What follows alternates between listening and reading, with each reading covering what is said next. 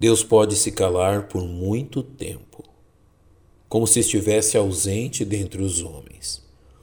Porém, isso não significa que Deus os tenha abandonado, nem que tenha esquecido de seus bons propósitos para com suas criaturas.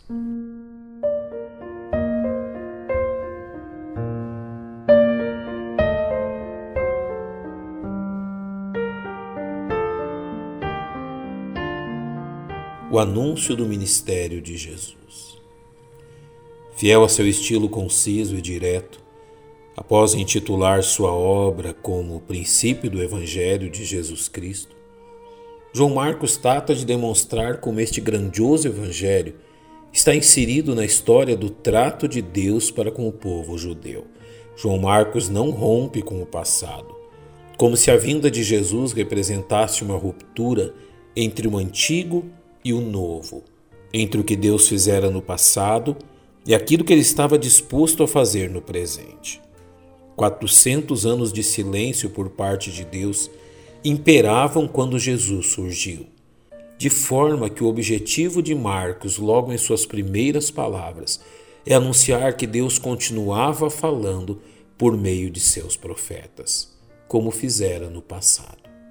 Por isso, a ligação entre o antes e o agora é feito por meio de realçar aquilo que os profetas haviam anunciado, demonstrando que o Evangelho de Jesus Cristo não era uma ruptura na história judaica, mas sim seu ponto culminante. Como está escrito nos profetas: Eis que eu envio o meu anjo ante a tua face, o qual preparará o teu caminho diante de ti. Voz do que clama no deserto, preparai o caminho do Senhor endireitai as suas veredas. O texto citado por Marcos é a junção de duas porções contidas nos escritos proféticos. A primeira parte deste verso é retirada do livro de Malaquias, capítulo 3, verso 1, exatamente o último escrito profético antes da vinda de Jesus, e que ressalta a promessa de Deus a seu povo de que ele viria ao encontro deles. Eis que eu envio o meu mensageiro, que preparará o caminho diante de mim. E de repente virá ao seu templo o Senhor, a quem vós buscais, e o mensageiro da aliança, a quem vós desejais. Eis que ele vem, diz o Senhor dos Exércitos. Mas quem suportará o dia da sua vinda? E quem subsistirá quando ele aparecer?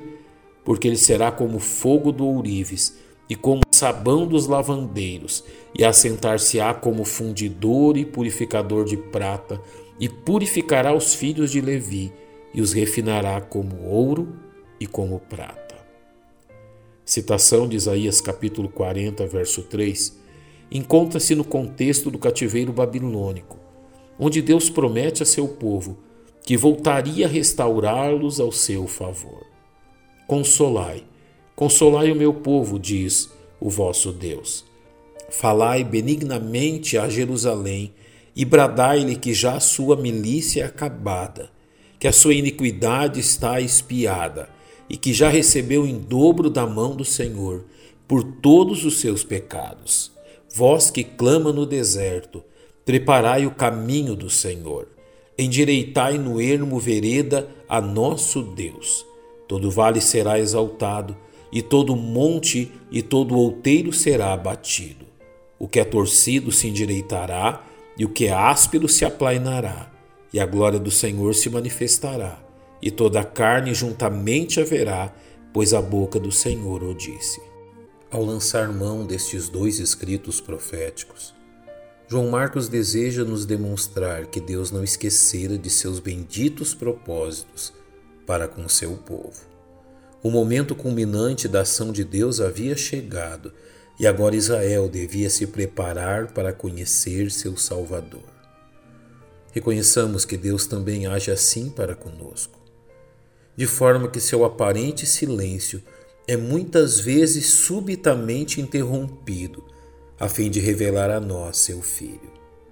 Que seu coração esteja pronto para ouvir a voz de Deus.